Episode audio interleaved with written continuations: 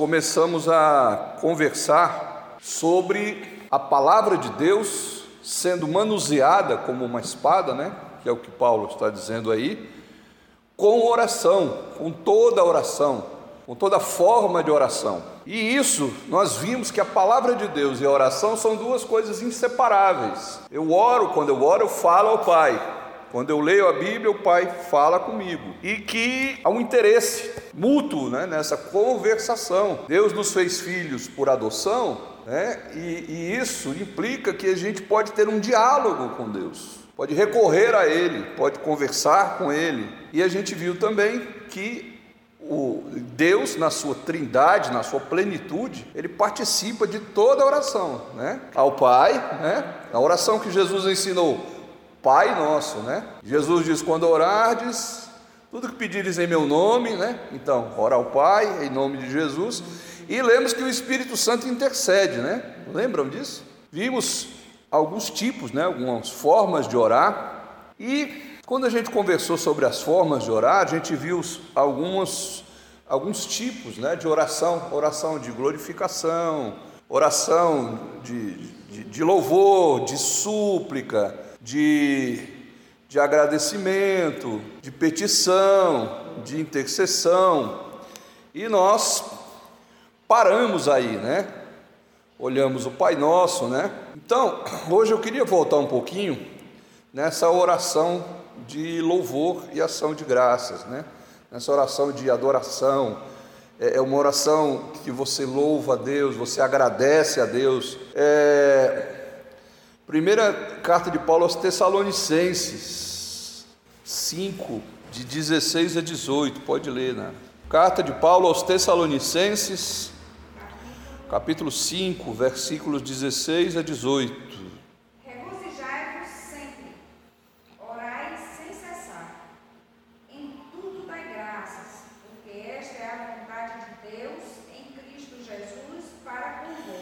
tudo dai graças, Então essa é uma forma, uma maneira de orar aonde a gente agradece pela vida, pelos livramentos, pela saúde, há muita coisa a se agradecer.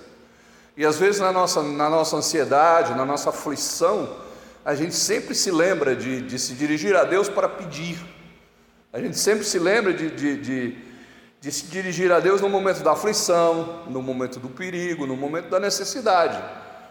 Mas Paulo ensina: orai sem cessar, como se a oração fosse uma coisa bem contínua, bem natural. Eu acho que, falando dessa forma, ele dá a entender, a gente não tem provas disso, mas ele dá a entender aqui que era uma coisa normal essa conversa com Deus. E eu tento imaginar como é que isso devia funcionar na cabeça deles. Porque as viagens a pé ou a cavalo, qualquer deslocamento demandava uma caminhada, né? uma vida sem televisão, sem entretenimento. Né? Anoiteceu, você tem que esperar o sono chegar ali. Qualquer trabalho, né? É um trabalho hoje a gente liga um rádio, né? Mas é um trabalho sem qualquer outra distração. Então era muito, eu entendo que era muito comum isso, eles falarem, conversarem com Deus em todo o tempo, né? E nisso, é, a oração estava presente em momentos emocionais diferentes. A oração estava presente não só na hora da, da, da súplica, da hora da, da aflição, que você se lembra de que há um Deus, mas no fato de você estar andando, né, fazendo uma viagem e vendo, contemplando a criação, né, é, recebendo livramentos, vendo a, a, a sua vida, analisando a sua vida. Então isso fazia com que a oração fosse uma coisa presente. Tinha-se, entendo eu, mais tempo, e conforme a, a, gente foi adquirindo tecnologia e a gente foi adquirindo entretenimento, Deus foi ficando reduzido a momentos de aflição, a momentos de, de, de necessidade. Então, é, é, eu entendo que esse é um dos maiores aprendizados de um cristão hoje em dia. é voltar a orar em todo o tempo. Um dos maiores aprendizados talvez seja esse. A África, né, é um exemplo disso. É, é, e você vê, quanto mais, aí você diz assim, não, quanto mais o povo é, a gente diz que eles são ignorantes, né? Porque eles não têm o que a gente tem, celular, tecnologia, eles estão, eles são ignorantes. Mas eles, estão, eles são extremamente mais religiosos, se você for olhar. Então eles, eles começam, né? Por isso que a, África é um grande investimento missionário, né? Porque eles têm a sede de Deus e vão buscar Deus no que vem, né? Os índios, né, também são assim. Então, quanto mais, quanto menos tecnologia, mais religiosidade. E acaba que eles não, não chegam à, à, revelação, porque, né, como crerão, né? Paulo pergunta. Eles fazem festas, né? Por, por gratidão à colheita, celebram a, a, a passagem da, da, os movimentos dos astros, celebram isso como uma coisa divina, como né? E, e a gente, essa, essa, essa é uma coisa bem importante para a gente aprender, né? Pedir ao Espírito de Deus que nos ensine isso, né? A, a orar em todo o tempo. Porque quando, quando eu lia isso, as primeiras vezes que eu li esse texto, orar sem cessar, a minha primeira ideia era uma pessoa de joelho o dia inteiro. Porque a gente não tem referência, né? E aí, quando eu fui começando a pesquisar isso, estudar isso, eu tinha uma outra ideia, a ideia dos, dos, dos árabes, né? Que param três vezes no dia, né? Os, os muçulmanos, e se ajoelham virado para a Meca, mas isso não é em todo o tempo ainda. Então, o em todo o tempo, ele, ele remete a um tipo de oração que a gente às vezes passa batido. Quer ver? Vamos em Jeremias 29, 13. Buscar-me-eis e me achareis quando me buscardes de todo o vosso coração. Olha, a forma de buscar a Deus de todo o coração. Né? Não é um buscar a Deus num culto, né? E aqui Jeremias, a gente está falando do Velho Testamento, a gente está falando da Aliança Velha, a gente está falando da matança do carneiro, do, da aspersão do sangue, da intercessão, do incenso. Era como se buscava a Deus, mas ele diz: Buscar-me-eis e me achareis. Deus fala na boca de Jeremias, quando me buscardes de todo o vosso coração.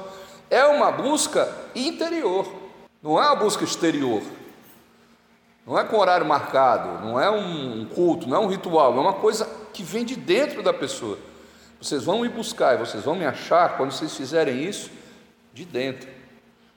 Né? Aí o Salmo 1, versículo 1 e 2,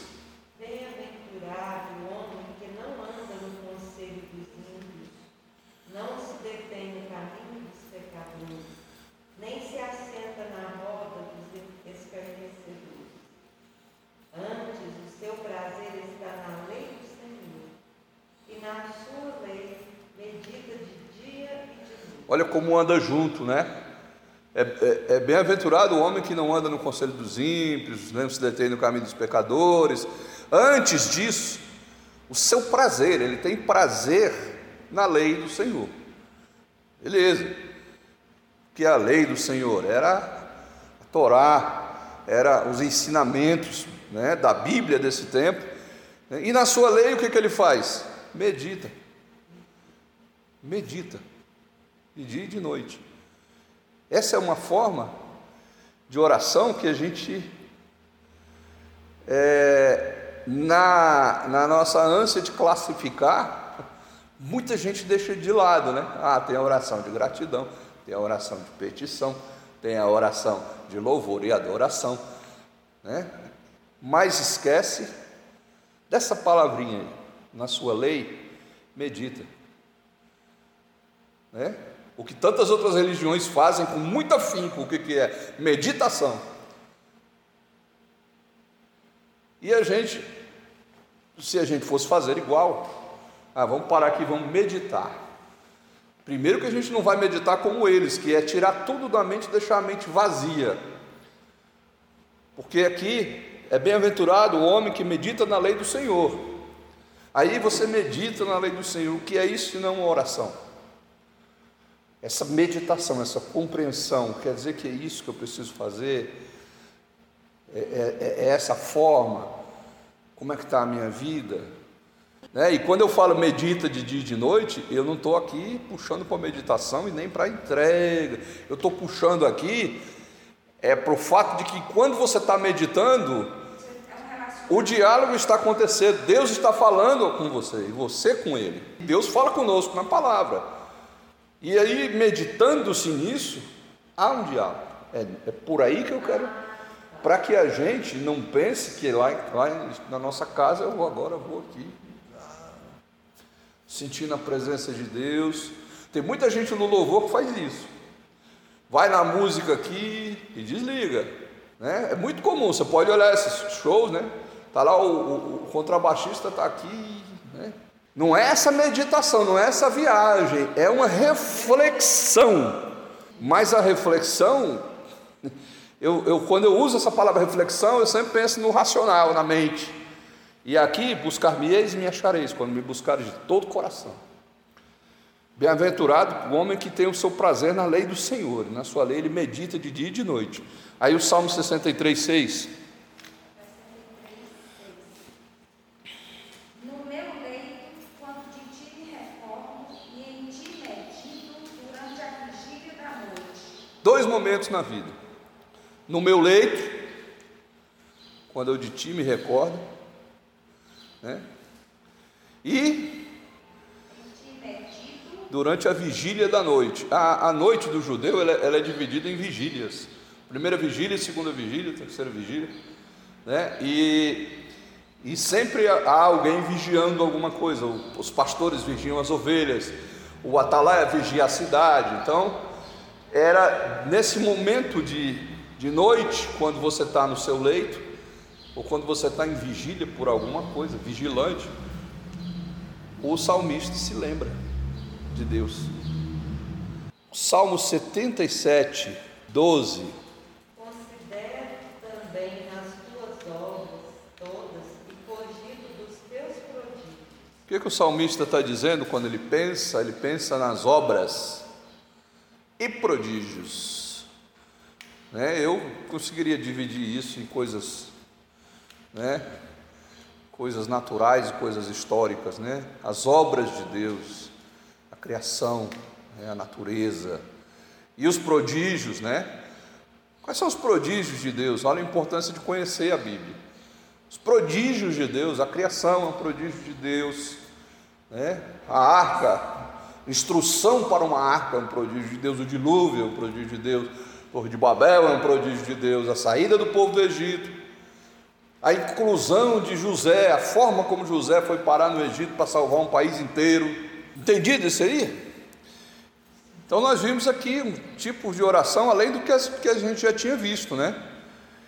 E uh, tem um, um, outro tipo que a gente falou muito pouco, né? Falou superficialmente, que é esse que está em primeira carta de Paulo a Timóteo, 2, 1 e 2, é, Nara, e Carlos, 1 de Samuel 12, 23, 1 de Timóteo 2, 1 e 2.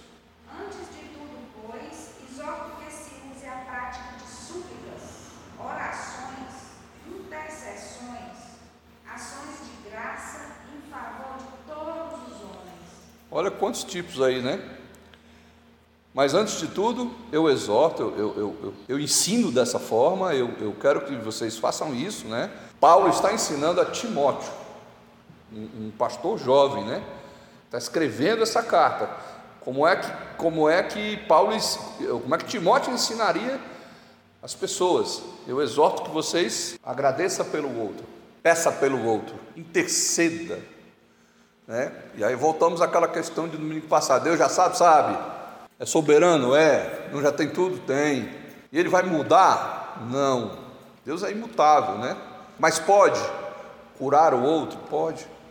tinha um professor que ele dizia assim: Deus não é só misericórdia, ele também é justiça, mas ele adora ser misericordioso. Era, era a forma que ele tinha de, de ensinar a gente que também há muita misericórdia. E é interessante porque a gente sempre olha nesse sentido de Deus ter tudo e depois não, ele mudou de opinião. E isso tudo está dentro da onisciência e da onipotência de Deus. É, veja o rei Josafá lá no Velho Testamento, o profeta chegou para ele, disse: Olha, assim diz o Senhor, põe a tua casa em ordem, certamente tu morrerás. E o Josafá recebeu a notícia, se ajoelhou e disse: Senhor, ser lembrado, ser lembrado, se lembre, né? como se Deus esquecesse que eu tenho andado na tua presença. Eu não sei o que passa na mente de Deus. Quem pode cogitar a mente de Deus? Eu fico aqui, será que Deus mudou? Será que Deus fez isso para alertar a vida de Josafá? Eu sei que o profeta não saiu do palácio. E Deus disse ao profeta: volta e diz a ele: Olha, eu vou curar você da sua enfermidade e vou te dar mais 15 anos. Então eu. Né, mas esse texto não está aqui à toa. Peça, interceda por outras pessoas pelos outros.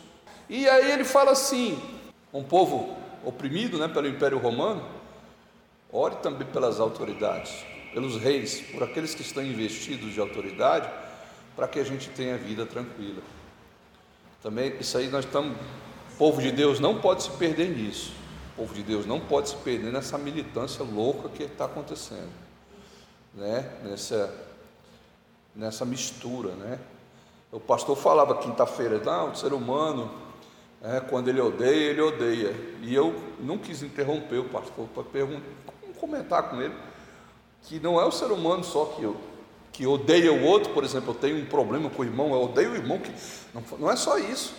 Às vezes o cidadão está tranquilo na sua casa, né? e ele agora é hater, que vem do, do, do odiar no inglês, né? Aí ele vê uma notícia ali no Facebook, ele esculhamba, vai para isso, vai para aquilo e. Ah, nem é o que ele pensa. Mas ele coloca aquilo para fora com uma raiva. Então não é só. Está dentro da gente isso aí. Está dentro do ser humano. Então a gente. E, e a gente acaba envolvido, às vezes, em discussões com essas pessoas. Porque nosso país está numa situação complicada dessa militância, essa, essa, polaridade aí ficou, ficou chato. Aí cria um centro que criou um terceiro polo, né? E tudo bem, você se posicionar politicamente, graças a Deus que podemos, que não, não se podia no tempo de Paulo, né? E ele diz assim: orem por eles também. E a gente, a gente deixa de interceder às vezes. Carlos, Aí o seu texto é Samuel? Quanto a mim, longe de mim que eu peque contra o Senhor, deixando de orar por vós. Antes, vos ensinarei o caminho bom e direto. Ó, é, na cabeça de Samuel, se ele não intercedesse pelo povo de Israel, ele estava pecando. Mas não era só interceder, interceder e ensinar, né? Então está aqui um bom pedido, né? Um bom pedido para Deus, né? Senhor, eu preciso ensinar a tua palavra a Fulano. Como é que eu faço aqui? Me abre um caminho, abre lá o coração dele, cria uma oportunidade, me ajuda a criar a oportunidade. Então, há muito o que se fazer e há muito o que se falar sobre oração. É, quando eu vi esse estudo, eu fiquei. As portas né, começaram a se abrir, mas como é que eu vou. Né? Acabou que eu Conversei com o irmão Carlos, o irmão Carlos não deu, não dá tempo, porque é, é, um, é uma coisa muito, de muito, muita delicadeza essa história da oração, de muito cuidado, para a gente não ficar é, recorrendo a Deus só quando precisa, para a gente não perder esse prazer do diálogo com Deus, da conversa com Deus no dia a dia, né, na meditação, em orar no Espírito, né? Bom, Selma, Lucas 22, do 39 a 42, aí a Nara, Mateus 21, 22 e, irmão Carlos, 1 de João 5, 14 e 15. E saindo foi como de costume para o Monte das Oliveiras, e os discípulos o acompanharam. Chegando ao lugar escolhido, Jesus lhes disse: Orai que não entreis em tentação. Ele, por sua vez, se afastou cerca de um tiro de pedra e de joelhos orava, dizendo: Pai,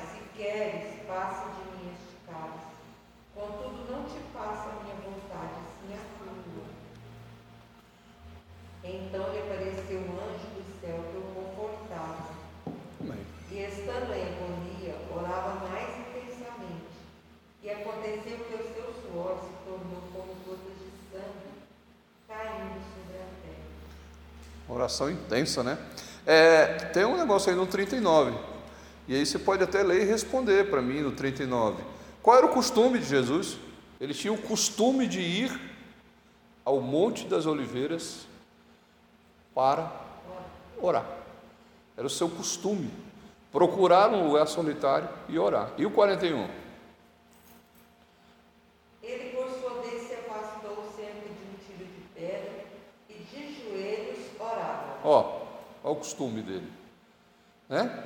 Agora tem um negócio muito importante no versículo 42. dizendo: Pai, se queres, passa de mim este cálice. Contudo, não se faça a minha vontade, e sim a tua. Se o Senhor quiser, passa de mim esse cálice. Eu, eu não quero beber este, este cálice. Qual era o cálice? A morte. Mas faça-se. Aqui é que está o negócio da petição. Prevalece na oração a vontade de Deus. Nara, E tudo quanto pedirdes em oração, crendo, recebereis. O que é necessário para receber o que a gente pede? Crer. Beleza, eu creio, eu peço. Né? E aí, irmão, 1 de João. 14, 15. E esta é a confiança que temos para com Ele, que se pedirmos alguma coisa segundo a Sua vontade, Ele nos ouve. E, se sabemos que Ele nos ouve quanto ao que lhe pedimos, estamos certos de que obtemos os pedidos que lhe temos feito. Confiança que a gente tem, se pedimos, sabemos que recebemos o que pedimos. Mas João diz: se pedimos alguma coisa, segundo a sua vontade. Mas como é que eu vou saber qual é a vontade de Deus? Peça. Porque não esqueça que o Espírito Santo intercede por nós com gemidos inexprimíveis, porque exatamente isso, não sabemos orar como convém. Pedimos às vezes a nossa vontade, e o Espírito Santo entra nessa tradução, nessa, nessa intercessão, e nesse movimento em nós, ele também nos ensina e nos faz esperar e compreender. E lá na frente, às vezes, a gente até agradece que aquilo não aconteceu. E o último texto, né, esse nós vamos ler juntos, é o 2 de Coríntios 12, de 7 a 10. E para que não me ensoberbecesse com a grandeza das revelações, foi-me posto um espinho na carne, mensageiro de Satanás para me esbofetear, a fim de que eu não me exalte. Por causa disto, três vezes pedi ao Senhor que o afastasse de mim. Então ele me disse: A minha graça te basta, porque o poder se aperfeiçoa na fraqueza. De boa vontade, pois, mais me gloriarei nas fraquezas, para que sobre mim repouse o poder de Cristo. Pelo que sinto prazer nas fraquezas, nas injúrias, nas necessidades, nas perseguições, nas angústias, por amor de Cristo. Porque quando sou fraco, então é que eu sou forte. Então, essa é a história do espinho na carne de Paulo. Que era o espinho na carne, né? Então, hoje é quase um consenso, quase não é um consenso, né? Que tem gente que entende que esse espinho na carne era a lembrança da morte de Estevão e tal. E tem gente que entende pelos textos que era uma enfermidade visual. E eles dizem que isso faz muito sentido, né? Pelos textos. Como o do Paulo fala, olha, com que letras grandes eu escrevo. Né? Aí o soldado do templo lá deu um soco nele, porque ele falou antes do sumo sacerdote, ele disse, eu não vi que era o sumo sacerdote. Então tinha alguma coisa. E faz sentido no contexto aqui também, porque ele, ele viu o terceiro céu, né? Ele viu. Então foi colocado um espinho na carne para que não se, se ensoberbecesse, né? não se exaltasse. Né? Então qual foi o pedido que Paulo fez? Para retirar, exatamente, para retirar esse espinho. Deus atendeu? Não. Por que, que Deus não atendeu? Aí ele. Paulo mesmo fala por que, que Deus não atendeu. Porque se ele atender, eu me exalto. Se ele atender, eu fico soberbo. Qual foi a resposta que Deus deu para ele? A minha graça te basta, né? E como é que Paulo reagiu? Ah, Deus não gosta de mim. É assim que ele reagiu? Como foi que ele reagiu? Então, se é para eu me gloriar, eu vou me gloriar nas fraquezas. Que é quando eu sou fraco, aí é que eu sou forte. Então, nesse estudo, a gente aprendeu que a gente pode falar com Deus por meio de uma oração simples, né? inclusive é assim que a gente entrega a nossa vida a Cristo. A gente confessa os pecados, fala da nossa necessidade de perdão e assume o compromisso de seguir a Jesus. Amém?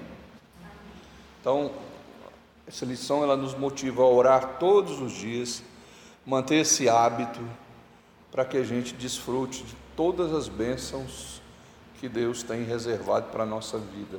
E quando eu falo bênçãos, inclusive o prazer de orar. Nós começamos a conversar sobre a palavra de Deus sendo manuseada como uma espada, né? Que é o que Paulo está dizendo aí, com oração, com toda oração, com toda forma de oração. E isso nós vimos que a palavra de Deus e a oração são duas coisas inseparáveis. Eu oro, quando eu oro, eu falo ao Pai. Quando eu leio a Bíblia, o Pai fala comigo. E que há um interesse mútuo né, nessa conversação. Deus nos fez filhos por adoção, né, e, e isso implica que a gente pode ter um diálogo com Deus pode recorrer a Ele, pode conversar com Ele. E a gente viu também que o Deus, na sua trindade, na sua plenitude, ele participa de toda a oração, né? Ao Pai, né? A oração que Jesus ensinou, Pai nosso, né? Jesus diz: quando orardes, tudo que pedires em meu nome, né? Então, ora ao Pai, em nome de Jesus. E lemos que o Espírito Santo intercede, né? Lembram disso? Vimos alguns tipos, né? Algumas formas de orar. E quando a gente conversou sobre as formas de orar, a gente viu alguns, alguns tipos né, de oração: oração de glorificação, oração de, de, de louvor, de súplica, de, de agradecimento, de petição, de intercessão. E nós paramos aí, né? Olhamos o Pai Nosso, né? Então, hoje eu queria voltar um pouquinho nessa oração de louvor e ação de graças, né?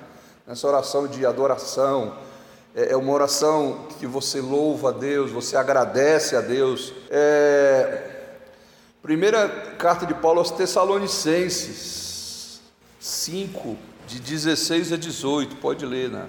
Carta de Paulo aos Tessalonicenses, capítulo 5, versículos 16 a 18. Regozijai-vos sempre, orai sem cessar, em tudo dai graças, porque esta é a vontade de Deus em Cristo Jesus para convosco. Em tudo dai graças. Então essa é uma forma, uma maneira de orar aonde a gente agradece pela vida, pelos livramentos, pela saúde, há muita coisa a se agradecer. E às vezes na nossa, na nossa ansiedade, na nossa aflição, a gente sempre se lembra de, de se dirigir a Deus para pedir. A gente sempre se lembra de, de, de, de se dirigir a Deus no momento da aflição, no momento do perigo, no momento da necessidade. Mas Paulo ensina: orai sem cessar, como se a oração fosse uma coisa bem contínua, bem natural. Eu acho que, falando dessa forma, ele dá a entender, a gente não tem provas disso, mas ele dá a entender aqui que era uma coisa normal essa conversa com Deus. E eu tento imaginar como é que isso devia funcionar na cabeça deles.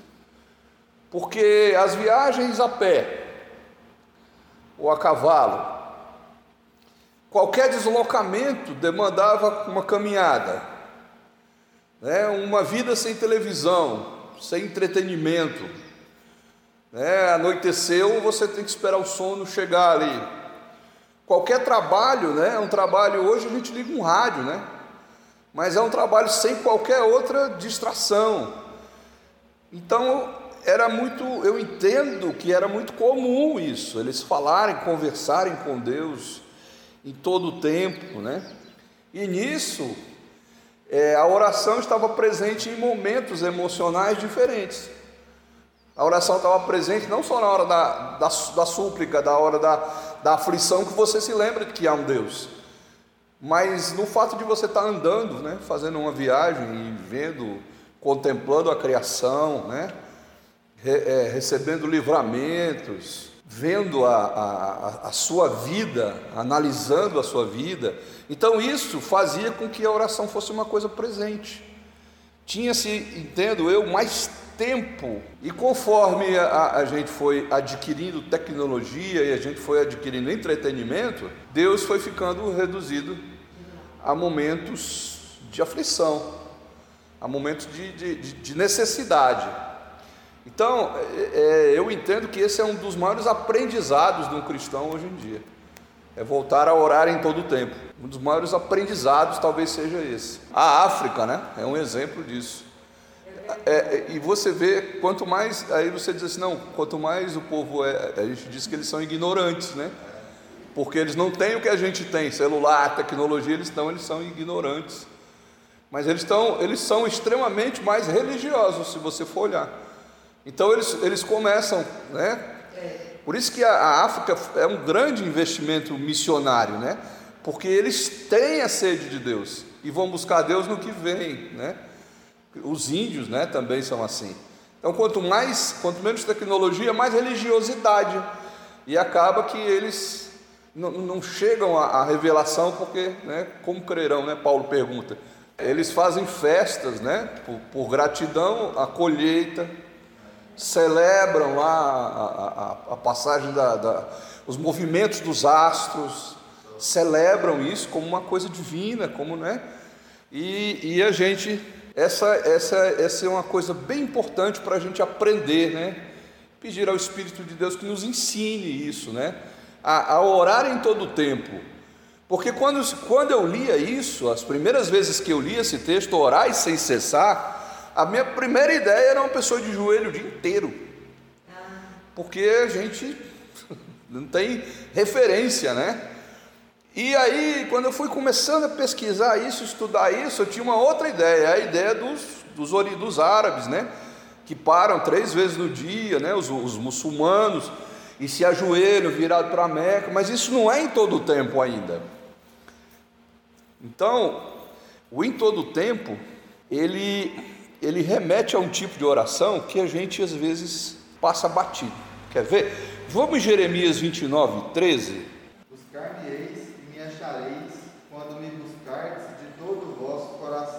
Olha, a forma de buscar a Deus de todo o coração. Né? Não é um buscar a Deus num culto, né? E aqui Jeremias, a gente está falando do Velho Testamento, a gente está falando da Aliança Velha, a gente está falando da matança do carneiro, do, da aspersão do sangue, da intercessão, do incenso. Era como se buscava a Deus, mas ele diz: Buscar-me-eis e me achareis. Deus fala na boca de Jeremias quando me buscardes de todo o vosso coração. É uma busca interior, não é uma busca exterior. Não é com horário marcado, não é um culto, não é um ritual, é uma coisa que vem de dentro da pessoa. Vocês vão me buscar e vocês vão me achar quando vocês fizerem isso de dentro. Né? Aí o Salmo 1, versículo 1 e 2,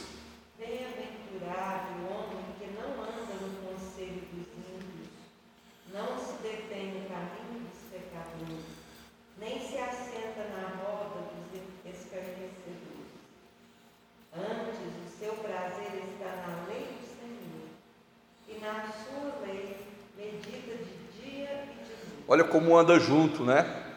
É, é, é bem-aventurado o homem que não anda no conselho dos ímpios, não se detém no caminho dos pecadores. Antes disso, o seu prazer, ele tem prazer na lei do Senhor. Beleza. Que é a lei do Senhor era a Torá, era os ensinamentos né, da Bíblia desse tempo. E na sua lei o que, que ele faz? Medita. Medita de dia e de noite. Essa é uma forma de oração que a gente, é, na, na nossa ânsia de classificar, muita gente deixa de lado, né? Ah, tem a oração de gratidão, tem a oração de petição, tem a oração de louvor e adoração, né? Mas esquece dessa palavrinha aí, na sua lei, medita. Né? O que tantas outras religiões fazem com muito afinco, o que, que é? Meditação. E a gente, se a gente fosse fazer igual, ah, vamos parar aqui, vamos meditar. Primeiro que a gente não vai meditar como eles, que é tirar tudo da mente e deixar a mente vazia. Porque aqui é bem-aventurado o homem que medita na lei do Senhor. Aí você medita na lei do Senhor, o que é isso se não uma oração? Essa meditação, essa compreensão, quer dizer que é isso que eu preciso fazer, é, é, é essa forma, como é que está a minha vida. Né? E quando eu falo medita de dia e de noite, eu não estou aqui puxando para meditação e nem para entrega, eu estou puxando aqui é para o fato de que quando você está meditando, o diálogo está acontecendo, Deus está falando com você e você com Ele. Deus fala conosco na palavra. E aí, meditando-se nisso, há um diálogo. É, é, por aí que eu quero, para que a gente não pense que lá, lá na nossa casa eu vou agora vou aqui, sentindo a presença de Deus. Tem muita gente no louvor que faz isso. Vai na música aqui e desliga. Né? É muito comum, você pode olhar esses shows, né? Tá lá o, o, o contrabaixista está aqui, né? Não é essa meditação, não é essa viagem, é uma reflexão. Mas a reflexão, eu, eu, quando eu uso essa palavra reflexão, eu sempre penso no racional, na mente. E aqui, buscar-me-eis e me achareis, quando me buscares de todo o coração. Bem-aventurado o homem que tem o seu prazer na lei do Senhor, na sua lei ele medita de dia e de noite. Aí o Salmo 63, 6.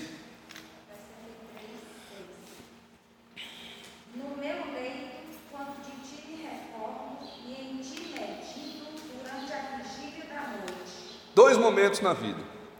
No meu leito, quando eu de ti me recordo, né?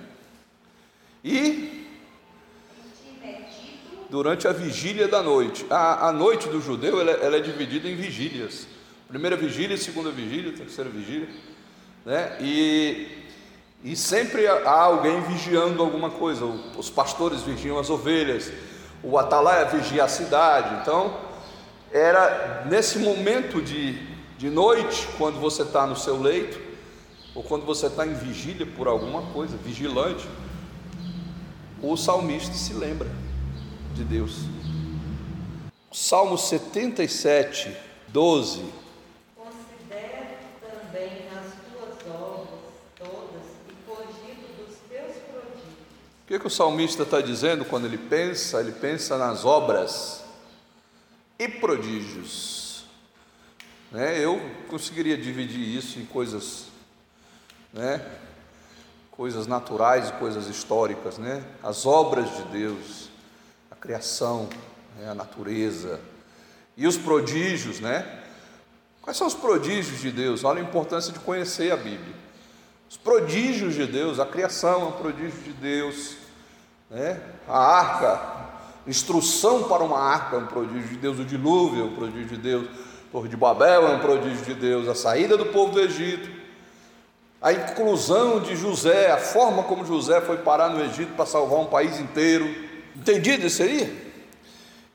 Então nós vimos aqui um tipo de oração além do que a gente já tinha visto, né? E uh, tem um, um, outro tipo que a gente falou muito pouco, né? Falou superficialmente, que é esse que está em primeira carta de Paulo a Timóteo 2, 1 e 2, é, Nara, e Carlos, 1 Samuel 12, 23, 1 de Timóteo 2, 1 e 2.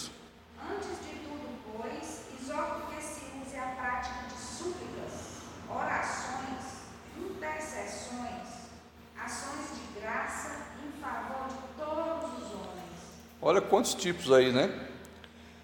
Mas antes de tudo, eu exorto, eu, eu, eu, eu ensino dessa forma, eu, eu quero que vocês façam isso, né? Paulo está ensinando a Timóteo, um, um pastor jovem, né? Está escrevendo essa carta. Como é que, como é que Paulo, como é que Timóteo ensinaria as pessoas? Eu exorto que vocês agradeça pelo outro, peça pelo outro, interceda. Né? E aí voltamos àquela questão de domingo passado. Deus já sabe, sabe. É soberano? É. Não já tem tudo? Tem. E ele vai mudar? Não. Deus é imutável, né? Mas pode curar o outro? Pode. Eu tinha um professor que ele dizia assim: Deus não é só misericórdia, ele também é justiça, mas ele adora ser misericordioso. Era, era a forma que ele tinha de, de ensinar a gente que também há muita misericórdia. E é interessante porque a gente sempre olha nesse sentido de Deus ter tudo e depois não, ele mudou de opinião.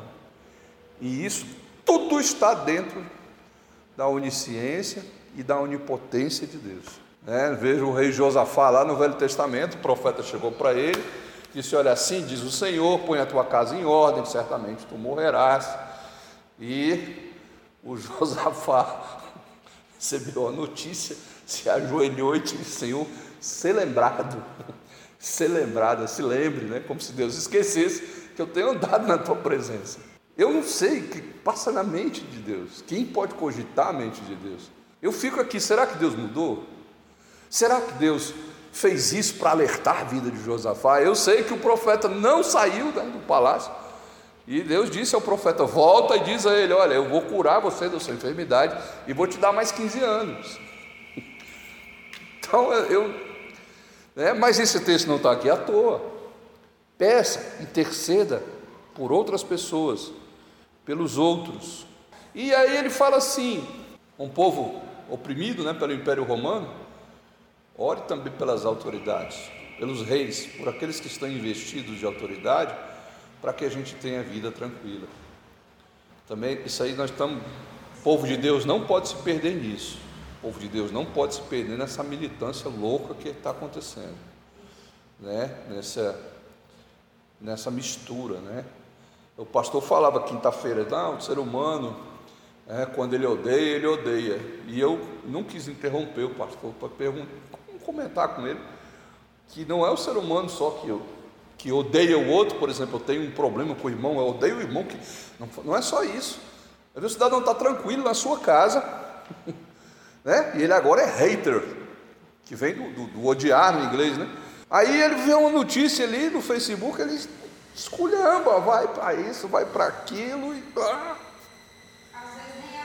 nem é o que ele pensa. Mas ele coloca aquilo para fora com uma raiva. Então não é só. Está dentro da gente isso aí. Está dentro do ser humano. Então a gente. E, e a gente acaba envolvido, às vezes, em discussões com essas pessoas, porque nosso país está numa situação complicada dessa militância, essa, polaridade aí ficou, ficou chato. Aí criam um centro que criou um terceiro polo, né? E tudo bem, você se posicionar politicamente, graças a Deus que podemos, que não, não se podia no tempo de Paulo, né? E ele diz assim: orem por eles também. E a gente, a gente deixa de interceder às vezes. Carlos, aí o seu texto é Samuel. Quanto a mim, longe de mim que eu peque contra o Senhor, deixando de orar por vós. Antes, vos ensinarei o caminho bom e direto. Ó, é, na cabeça de Samuel, se ele não intercedesse pelo povo de Israel, ele estava pecando. Mas não era só interceder interceder e ensinar, né? Então está aqui um bom pedido, né? Um bom pedido para Deus, né? Senhor, eu preciso ensinar a tua palavra a fulano. Como é que eu faço aqui? Me abre um caminho. Abre lá o coração dele. Cria uma oportunidade, me ajuda a criar a oportunidade. Então, há muito que se fazer e há muito que se falar sobre oração. É, quando eu vi esse estudo, eu fiquei. As portas né, começaram a se abrir, mas como é que eu vou. Né? Acabou que eu conversei com o irmão Carlos, o irmão Carlos não deu, não dá tempo, porque é, é, um, é uma coisa muito de muito, muita delicadeza essa história da oração, de muito cuidado para a gente não ficar é, recorrendo a Deus só quando precisa, para a gente não perder esse prazer do diálogo com Deus, da conversa com Deus no dia a dia, né, na meditação, em orar no Espírito, né? Bom, Selma, Lucas 22, do 39 a 42, aí a Nara, Mateus 21, 22 e, irmão Carlos, 1 de João 5, 14 e 15. E saindo foi como de costume para o monte das oliveiras, e os discípulos o acompanharam. Chegando ao lugar escolhido, Jesus lhes disse: Orai para que não entreis em tentação. Ele, por sua vez, se afastou cerca de um tiro de pedra e de joelhos orava, dizendo: Pai, se queres, passa de mim este cálice. Contudo, não te faça a minha vontade, sim a tua. Então lhe apareceu um anjo do céu que o confortava. Amém. E estando em agonia, orava mais intensamente.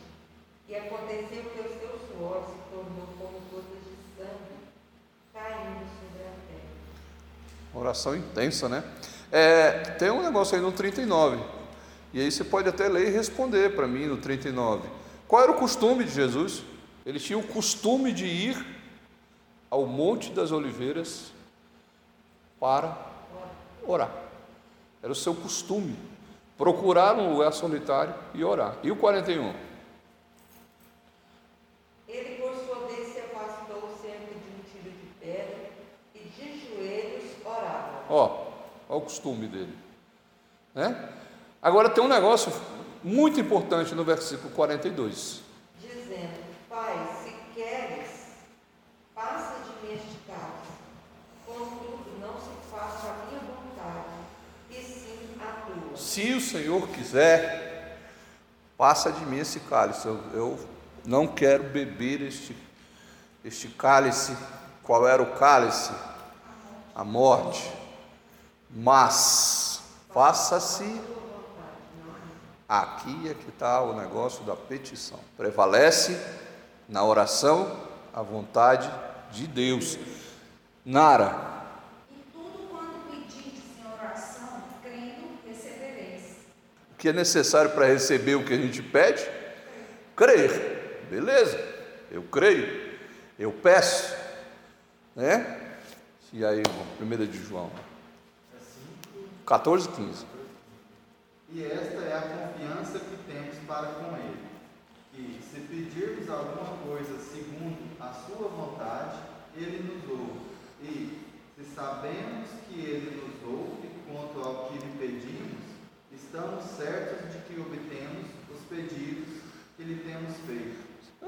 Confiança que a gente tem, se pedimos, sabemos que recebemos o que pedimos. Mas João diz: se pedimos alguma coisa, segundo a sua vontade.